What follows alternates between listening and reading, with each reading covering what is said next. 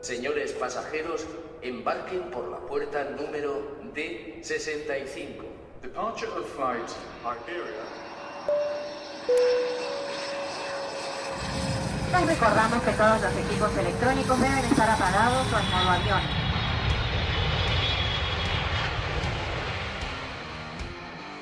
AVE, procedente de Sevilla Santa Justa, vía 2.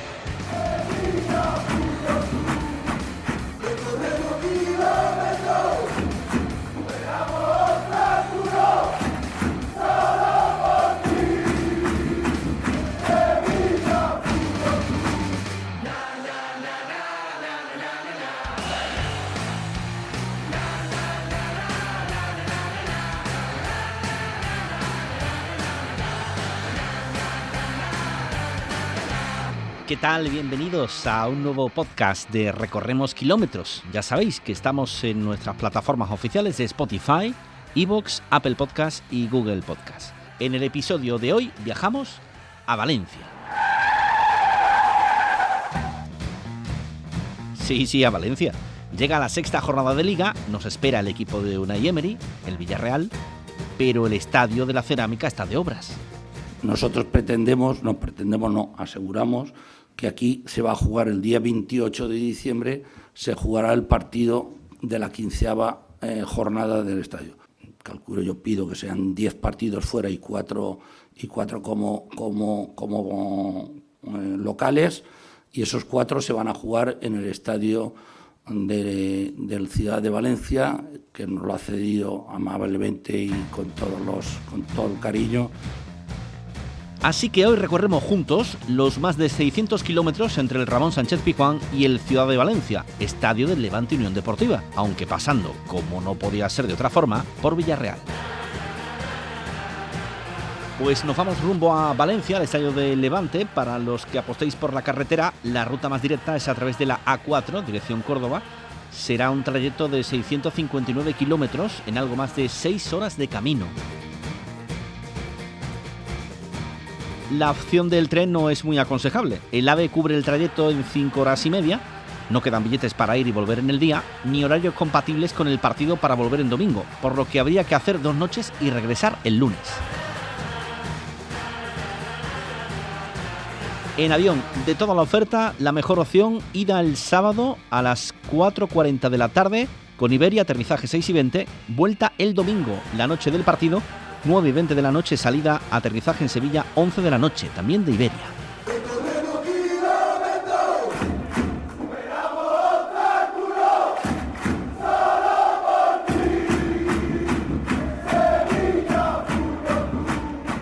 Hoy queremos eh, recorrer kilómetros hasta Villarreal con un sevillista que en el verano de 1999 aquel en el que el Sevilla consigue superar al equipo amarillo en esa promoción con los goles de Sartas, el gol de Quevedo, eh, pues ese verano aterriza en el Madrigal. Así que hoy lo vamos a enfocar de otra forma distinta y queremos recordar con él y recorrer con él estos kilómetros al pasado también. ¿Cómo fue aquello? ¿Cómo fue el fichaje por el Villarreal, la decisión de irte allí? Jesús Galván, ¿qué tal?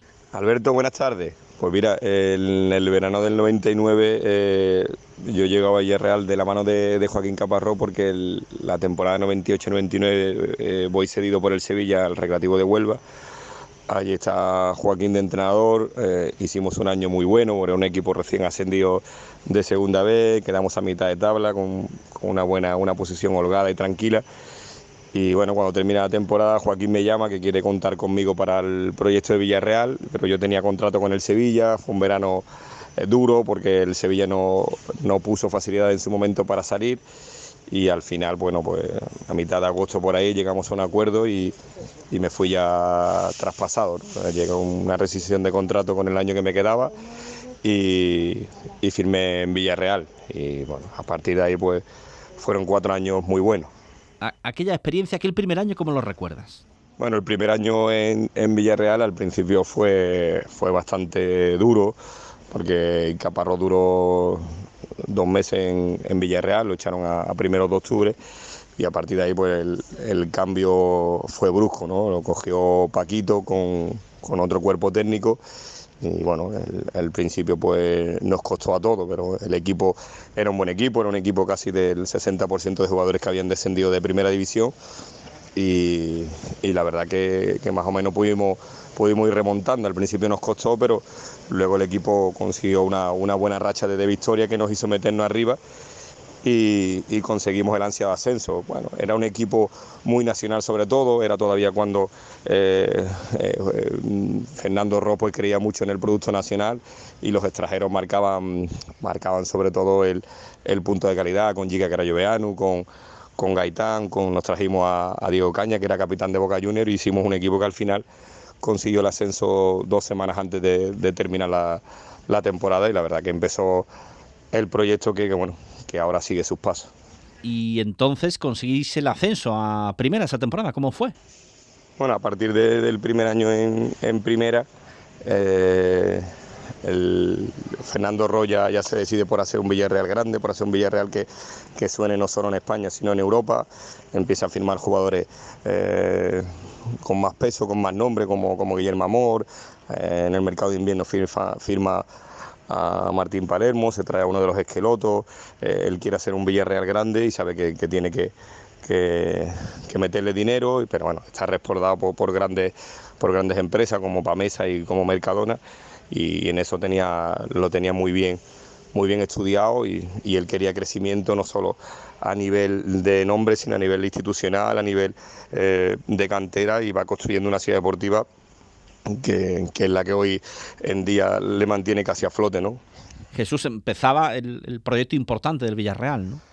Sí, a medida que, fue, que fuimos creciendo, ¿no? que fuimos, el equipo fue manteniéndose en primera, él lo que te digo, él, él quería ser un Villarreal grande, se trae a, futbolistas consagrados, futbolistas con, proyección, eh, se trae a, Pepe Reina cedido por el Barcelona, se trae a Beletti que era campeón del mundo con Brasil, se trae a Farino eh, cedido ya traspasado por el, por el Inter, es decir, él quería ya que, eh, lo que te he dicho, ¿no? quería que, que el Villarreal sonara y, poco a poco va, va siendo un equipo que, cada vez está más, más consolidado en primera, cada vez más estructurado, aunque pasamos un año que nos salvamos, creo que fue la penúltima jornada, pero va siendo eso, va siendo un, Villarreal eh, campeón, un Villarreal eh, que sonara en Europa y hasta que no, no la consiguió no ha parado. Fueron temporadas con Víctor Muñoz, ¿verdad? Aunque en el último año hubo cambio, otra vez Paquito y cerró Benito Floro, ¿no? Bueno, de, Benito Floro y de Paquito guardo un buen recuerdo, ¿no? Y, más si cabe que, no jugaba, ¿no? Era con Benito Floro fue mi última temporada en Villarreal, en el año, la temporada 2002-2003, jugué muy poco, pero aprendí mucho de él porque era un entrenador que era, era muy sabio, era muy peculiar, eh, los famosos saques de banda, el balón parado lo tenía súper trabajado, pero, pero aprendí bastante, ¿no? En su método de entrenamiento, era un tío muy, muy peculiar, pero nos hizo un Villarreal que a medida que fueron pasando los años se fue asentando y consiguió plaza europea, consiguió llevar al equipo a una semifinal de, Copa la UEFA y la verdad que fue, fue mucho crecimiento. E, en tu etapa allí veías que empezaba ese crecimiento, esa apuesta por un proyecto importante. Eh, ¿Con qué recuerdos te quedas de aquello?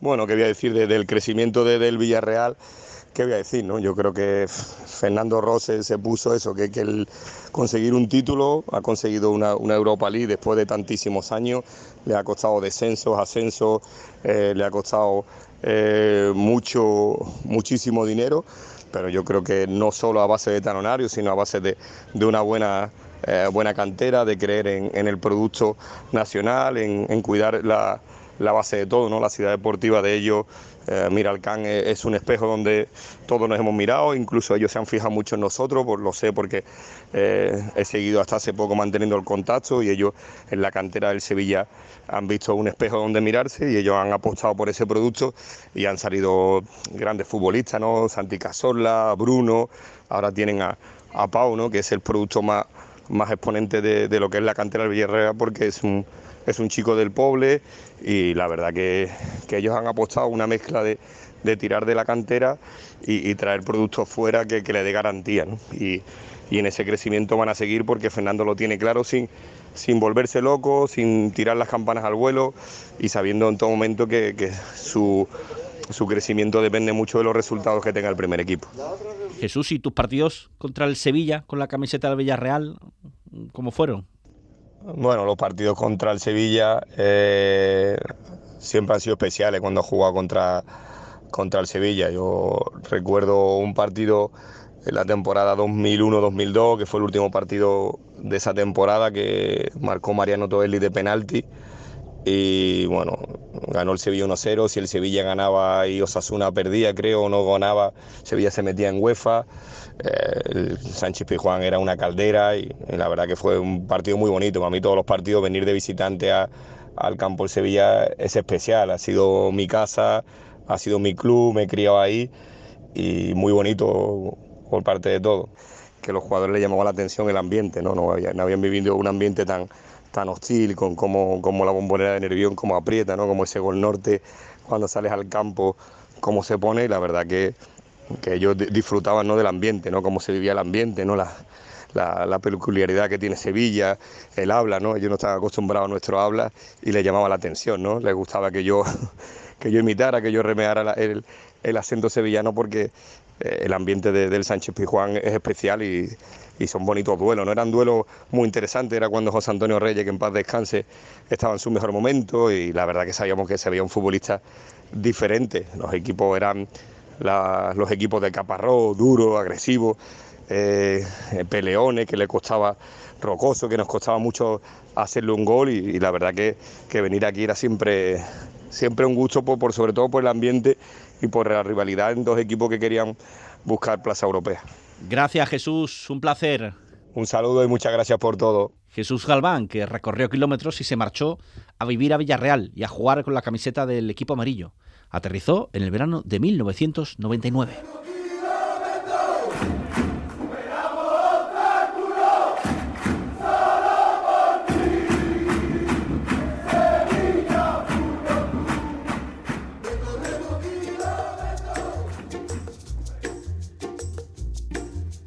El rival, el Villarreal. El destino real, Valencia. ¿Qué hacer en la ciudad? Gastronomía, qué ver, la mejor forma de aprovechar Valencia en las horas previas al partido, en el informe de Pedro Fernández.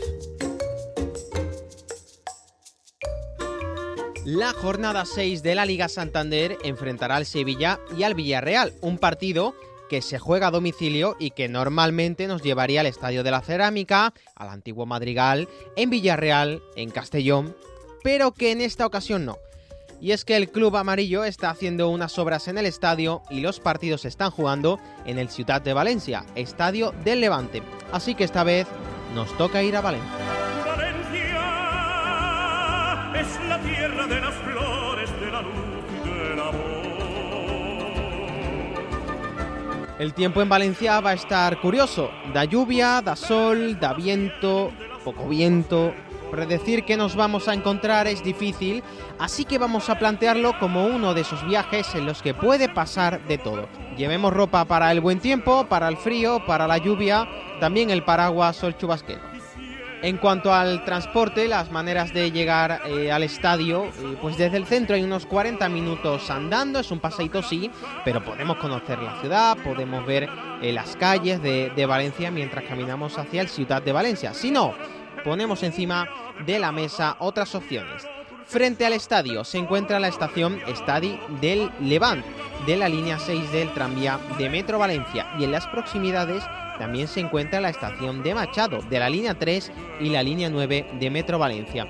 En cuanto a los autobuses urbanos, la línea 11, 12, 16, 70 y N2 de la EMT Valencia también llegan a las proximidades del estadio. Cambiando el tercio, siempre que vengamos a Valencia voy a recomendar visitar la ciudad de las artes y las ciencias.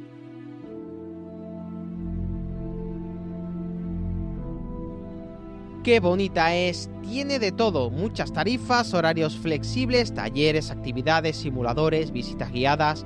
Es 100% recomendable y obligatorio. A ver, eh, parece que no soy muy objetivo hablando de esto, que en realidad no, pero de verdad, sin bromas, es un espacio lleno de buenas experiencias donde sumergirte horas y horas. Desde el Museo de las Ciencias, el Oceanográfico, hasta el Palacio de las Artes o el Ágora, y mucho más última vez, venga, y esta vez a modo de publicidad y promoción. Vengan a la ciudad de las artes y las ciencias de Valencia, un lugar mágico, lleno de magia, con mucha magia. Vale, lo reconozco, la publicidad no es lo mío. Mejor pasemos a otra cosa. It's out, it's out, it's a win for Bob. Martin would like to check the mark, but apparently the referee has made his call. Hace más de 11 años salía a la luz esta canción que se hizo muy viral. Es Hello del DJ Martin Solveig y Dragonet, que seguramente nos acordaremos de ella por el videoclip ambientado en un partido de tenis. Y es que no se me ocurría mejor opción para hablar de tenis, precisamente, que poner esta canción de fondo. Pues este fin de semana en Valencia podremos disfrutar de la Copa Davis. Es la fase de grupos que desde el pasado 14 de septiembre hasta este domingo 18 podremos disfrutar del mejor tenis en el pabellón Fuente de San Luis. Para los amantes del deporte, además de ver a nuestro Sevilla, podremos disfrutar del mejor tenis. Y por cierto, también hay un Valencia Celta de Vigo de la Liga Santander este sábado a las 6 y media en Mestalla, por si gusta.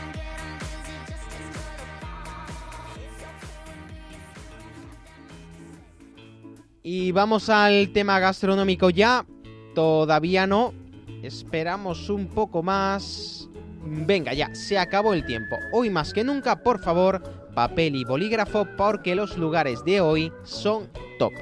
En primer lugar, recomendamos la barraca de Montoliu. Imaginad, típico lugar rústico con paellas increíblemente buenas, alimentos de la huerta y regentado por un señor valenciano de toda la vida. No hay más que decir, solo clicad en Google Imágenes por si quedaba alguna duda. Segundo lugar que recomendamos, Salquería del Pou. ¿Queréis todo lo típico de Valencia, sus arroces, la fideuá, el sabor del mar Mediterráneo y los postres populares de la cocina valenciana? Pues aquí es, sin más. Al lado del Ciudad de Valencia encontraremos la horchatería Daniel, Solo quiero decir que a mí la horchata no me gustaba hasta que la probé aquí, riquísima. Y déjenme recomendar pedirla con unos fartons. Cuando lleguéis, horchata y fartons y listo. Recorremos kilómetros en un viaje distinto y especial porque nos tocaría analizar Villarreal, pero viajamos a Valencia, donde buscaremos la segunda victoria en liga para seguir sumando puntos y confirmar la buena dinámica del equipo.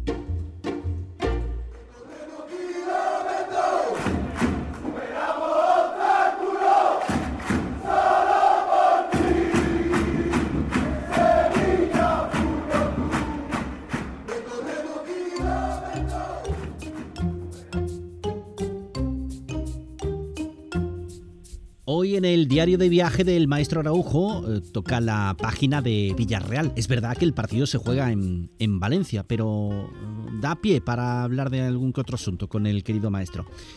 José Antonio, ¿qué tal? Muy buenas. ¿Qué tal, Alberto? Muy buenas. Bueno, vamos a hablar de, de, Villarreal, pero antes de nada quiero aprovechar que charlo contigo para preguntarte por la figura que hace unas horas nos dejó en el Sevilla que Rosendo Cabezas.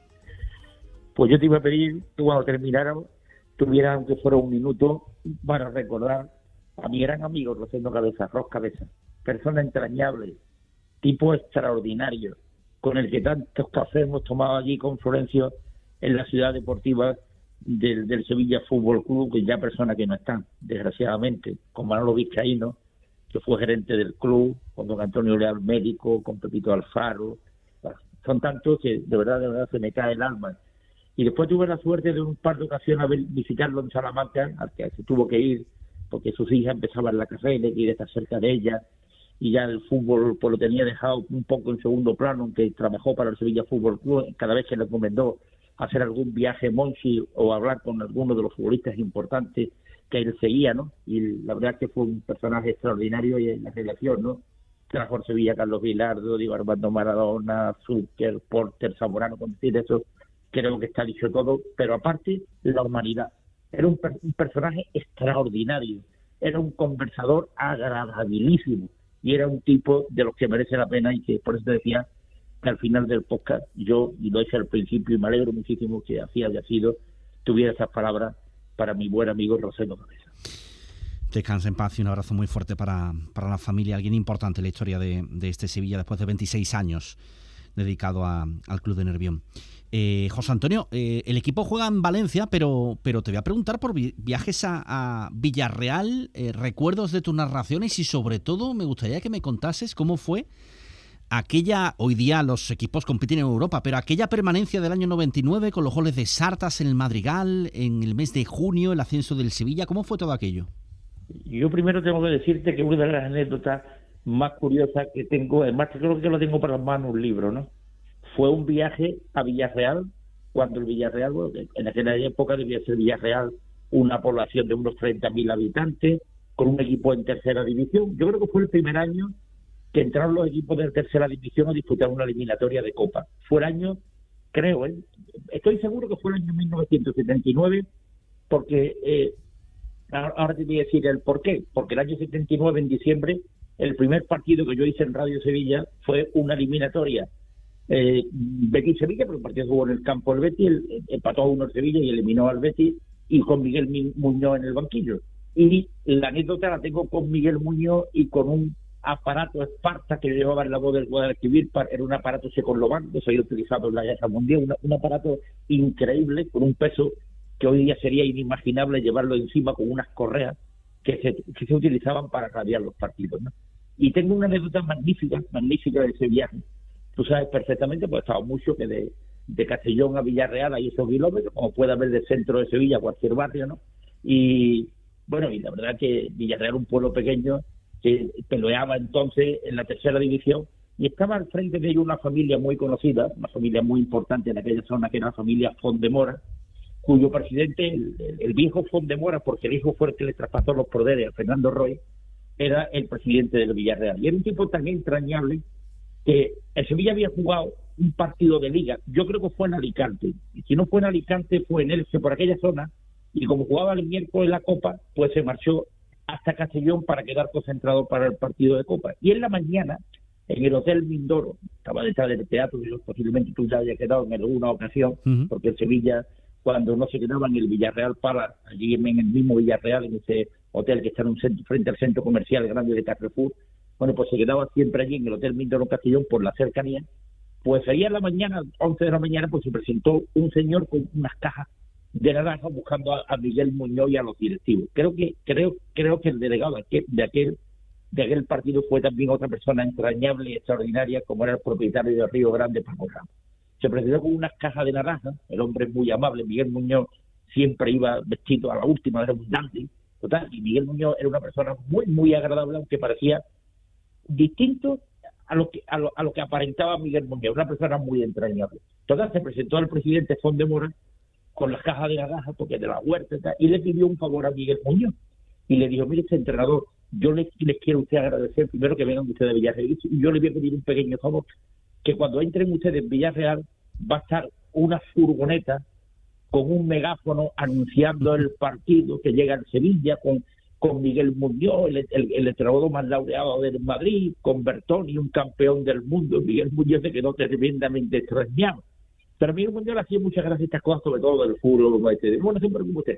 Cuando llegue, que, vaya adelante y delante. Efectivamente, entra el autobús de Sevilla, pero claro, en lugar de llevar la línea recta al campo, pues le dio unas cuantas de vueltas por zonas claves del pueblo y con el megáfono por delante a una velocidad mínima para que todo el mundo se enterara que iba el primer equipo. Y efectivamente, Miguel Muñoz tuvo un detalle de que alineó aquella delantera famosa de Sevilla, Escota, Montero y Bertoni. Creo que Sevilla ganó 1-5 aquella eliminatoria. A mí me pasó una de las cosas más extrañas que me ha pasado a mí en un partido de fútbol. A mí me pusieron la línea, el señor de Telefónica me puso la línea en un córner y yo coloqué allí mi, mi Esparta con todos los aparatos correspondientes, como hacían en aquella época, pero entonces, bueno, y no sé si ahora ya no se hace tanto, en la zona del Levante, antes de los partidos ponían una traca, la traca empezaba a, sonar los cohetes eh, desde el principio y al final había el final de la traca en la que quedaba tan bombazo tremendo. Bueno, pues en el come donde yo estaba para radiar el partido estaba ni más ni menos que el mortero final y fue tal fue tal el, el, estallido de ese mortero que el búmetro que yo tenía, el búmetro del Esparta, se quedó totalmente roto y menos mal que era un viejo empleado de Telefónica y me pudo solucionar el, el entuerto y poder narrar el partido. Así que tengo una anécdota muy curiosa de Villarreal. Después, pues, como tú bien sabes, pues hemos jugado eliminatoria de la UEFA, que ya eliminatoria que ganamos de una forma tan fulgurante, antes ni más ni menos que aquel partido del ascenso con, con Sarta,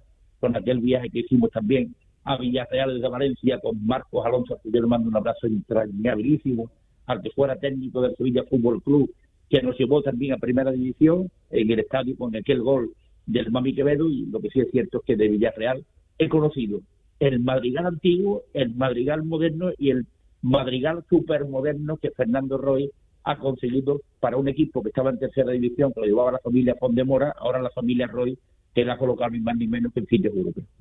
Fíjate, curiosa, ¿eh? qué curiosa la, anécdota. El crecimiento del Villarreal en una localidad que a día de hoy tiene 50.000 habitantes. ¿eh? Yo cuando estuve la primera vez, que, que fue aquel partido de Copa, creo recordar que tenía 35.000 habitantes y todavía no había empezado algún de las cerámicas. Las malas lenguas, yo no, esto, esto no está ni nunca se podrá saber, dicen, eh, Paco Roy, de perdón, Fernando Roy, el hermano de Paco Roy, el presidente de Valencia y, de, y el dueño de, Mercadona, el, propietario del Cabeza, el equipo, el equipo de, de baloncesto. Dicen que cuando Fernando Roy empieza su escarceo con la llegada de la firma Pamesa, dicen que la primera intención es, entrar en el Castellón, y, allí no lo consideran bien, lo consideran una benedizo, y, y le entra ese avenate de ser rechazado, y es cuando la, le vende, compra el equipo del Villarreal a, la familia Fondemora y hace este equipo que ha hecho actualmente entre él y Llaneza, que es realmente espectacular el crecimiento. Es lo que dicen allí en Castellón, pero la verdad es que nunca está corroborado ni Fernando eh, Fernando Roy ha hecho jamás eh, alusión a eso de lo que dicen las malas lenguas de la llegada de Fernando Roy a aquella zona, porque llegó desde Valencia, llegó con la cerámica, su hermano en aquel momento, su hermano Paco Roy, Francisco Roy era presidente de Valencia, y su hermano Juan Roy, dueño de Mercadona, que entonces todavía no había tenido la expansión que tiene actualmente, y el presidente del equipo de baloncesto del, equipo de Concepción. Es una historia, una historia que a lo mejor es cierta, pero que también ha circulado mucho y que los periodistas de Castellón, algunos me han contado a mí de forma particular. Eh, ¿Cómo recuerdas aquel, aquel partido de Sarta, los dos goles de, la ida de, la permanencia? ¿Cómo fue aquello? Me acuerdo bien de aquel partido porque no fue una cosa muy curiosa. Eh, Amaro y Laia vi que perdimos en una solidera un, teléfono móvil, con lo que entonces valía un teléfono móvil las circunstancias. La verdad es que llegaba muy, muy apurado. El partido era un partido muy, muy importante y además el Villarreal tenía buen equipo y mucha ilusión con el ascenso.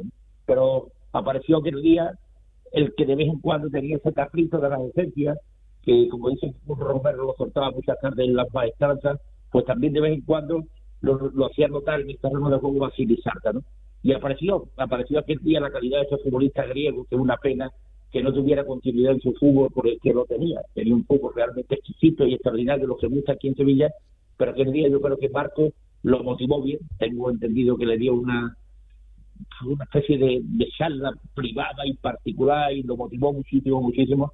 Hizo un partido excepcional y yo creo que traíamos la eliminatoria, no se podía ir y se corroboró perfectamente en el estadio Ramón Sánchez, igual con el gol de Mami Quevedo, pero Sarta, no cabe la menor duda, que también pasa la historia, esa historia, porque la historia no solamente hay que hablar de los títulos europeos y de la grandeza, también hay que hablar de las miserias de las que están saliendo en determinados momentos, ¿no? y esa también fue la de con Marco Alonso entrenador y con esos goles de Basil Bizarta en aquella eliminatoria y con el magnífico fútbol que hizo en los dos partidos el griego, pues Sevilla otra vez volvió a su categoría de la que nunca debió abandonar, que es la primera división. Uno de esos futbolistas que siempre recordaremos que trajo el, el bueno de Rosendo Cabezas. Em, el partido es en Valencia, en el campo del Levante.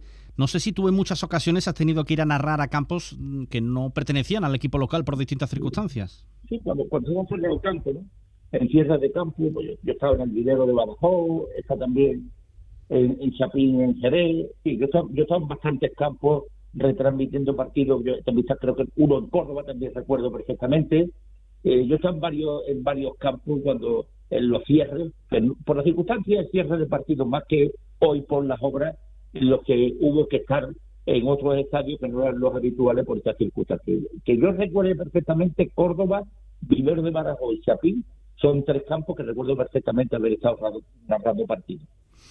Pues querido maestro, siempre es un placer y ha sido entrañable recordar aquel primer viaje en el año 79 a, a Villarreal para, para, aquel partido de Copa y el megáfono y, el autobús del Sevilla despacito por las calles de Villarreal. La verdad es que ha sido bonito. Muchas gracias como siempre. Un abrazo muy fuerte, Alberto.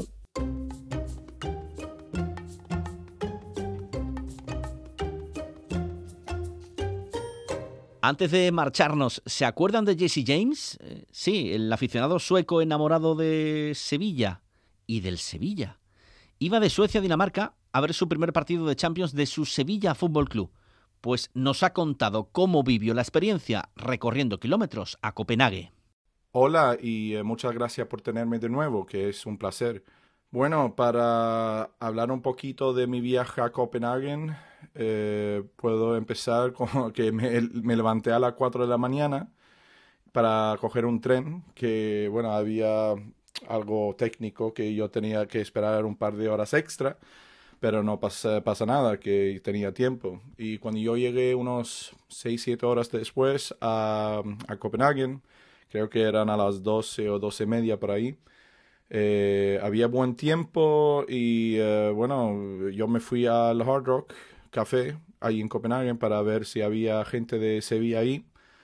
Pero bueno, habían españoles que estaban trabajando ahí y había un bético que también le gusta el Sevilla porque su familia viene de Sevilla y eh, hablé con él bastante tiempo y después llegó gente de la Peña de Escandinavia eh, y eh, nos fuimos a nos fuimos a una plaza y allí había gente de Sevilla que han viajado eh, y han estado ahí por un día o llegaron ese día. Y era bueno era gente de toda Sevilla y le, le, encantaron que había una peña escarenada que estaban preguntando miles de preguntas pero también muy, muy buena gente y eh, como te he dicho antes, que ellos, eh, los sevillanos no, no les importa, eh, importa que somos extranjeros, solo importa por el amor del, del club, del Sevilla. Y eso, y ahí estábamos, ahí en la plaza, había un botellón, se puede decir, ¿no? Y ahí hablando con toda la gente por todo eh, bueno, eh, que han, que han eh, viajado por toda España y también por toda Escandinavia. Y después nos fuimos andando a, bueno, a Parken, al estadio, pero dijimos, bueno, cogemos el metro. y bajamos al metro y estaba, y estaba llenísimo de, aficionados de Copenhague. Pero nosotros empezamos a cantar, gritar, y y eh, bueno, también el himno y la gente le encantaron, eh, le, le, le, gustaron mucho, ¿no? Y eh, nosotros tenemos un, eh, teníamos un buen, buen tiempo ahí. Entramos en el estadio y bueno, allí había Andrés Palop, le podía, podía hablar un poco con él, que era muy, muy guay, porque claro, para mí es un ídolo.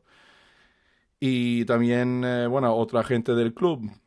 Pero lo que era bastante chulo, bastante guay, era que nos invitaron a cerveza, eh, lo de Copenhague, que ah, bueno, creo que mucha gente lo han visto eh, en los, eh, bueno, en eh, las redes sociales como Facebook o Instagram o, bueno, hasta Sky Sports y cosas así, ¿no? Lo podías ver. Y bueno, llegaron con cerveza y agua y bueno, de todo. Y, no, y nos dio todo gratis. Y eh, tengo que decir, esto es la primera vez que me ha pasado eso en un estadio, que yo sé que nosotros los eh, esquerenamos que somos muy buena gente, pero eh, dando cerveza gratis, eso es otro nivel. Y bueno, nosotros allí todos juntos, creo que éramos unos 60, uh, bueno, lo máximo 100 personas que estábamos allí. Y puede ser que había otra gente por eh, la tribuna, que yo vi gente con la bandera de Sevilla y eh, creo que había más gente, pero no con nosotros, ¿no? Y eh, lo, que, lo que es bastante guay es que yo vi el partido después por la tele, ¿no? cuando yo me fui a casa. Y no, se podía escucharnos, que éramos unos 60 personas gritando, cantando y todo eso, y se eh, podía escuchar. Y tiene que pensar que esto es un estadio de 38 mil personas. Y eh, bueno, eh, que todo era perfecto. tenemos un muy buen tiempo, todos eran muy buena gente, muy amables. y la única cosa negativa que puedo decir es el resultado porque el resultado, eh, ¿qué puedo decir? Es que no, tampoco es el resultado, es que después del partido estábamos pensando que si no podemos ganar contra el Copenhagen, con todo el respeto, que el Copenhagen no es un equipo malo, es, son muy duros en casa también, pero si no podemos ganar contra el Copenhagen, eh, que bueno, vamos a ganar contra el Villarreal, por ejemplo, y estábamos pensando así.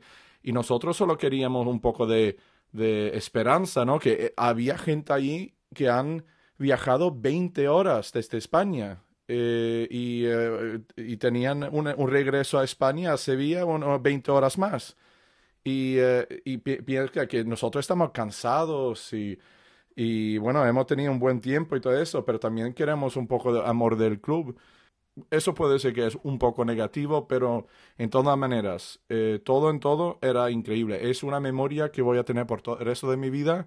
Y esto primera vez que he estado con los Birris, que he estado allí en la, eh, bueno, en, cantando, eh, ¿sabes? Y ser parte de eso. Y, y eso me encantó. Y, y me han Mucha gente me han invitado de vuelta a Sevilla para, eh, para venir al derby, para eh, venir a otros partidos que le encantaron y nosotros les dimos eh, como bufandas de la Peña Esquerenaba y, y bueno, como te, como te he explicado, que hemos tenido un buen, buen tiempo y... Y ahora cuando yo llegué a casa no, no tengo voz. lo puedes escuchar, que mi voz está un poco destrozado, pero en todo, eh, si, si, pensamos en todo, creo que era muy, muy buen organizado y, y eh, creo que toda la gente que estaban allí, menos el resultado, tenía un buen tiempo. Y eh, me, estoy muy, muy agradecido por poder estar allí, por todos la gente que han venido desde España para ver este partido y hablar con nosotros y eh, eh, bueno, que éramos, que éramos eh, aficionados por todo el mundo, pero todos estamos allí para animar al Sevilla. Y como te he dicho, es una memoria que voy a tener por el resto de mi vida.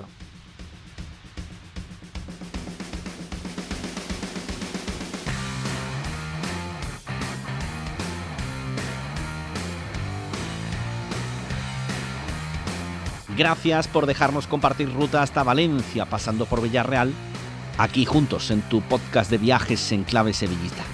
Nos volvemos a encontrar en el quinto episodio para recorrer juntos kilómetros a Dortmund, Alemania, para la Champions. Gracias y buen viaje.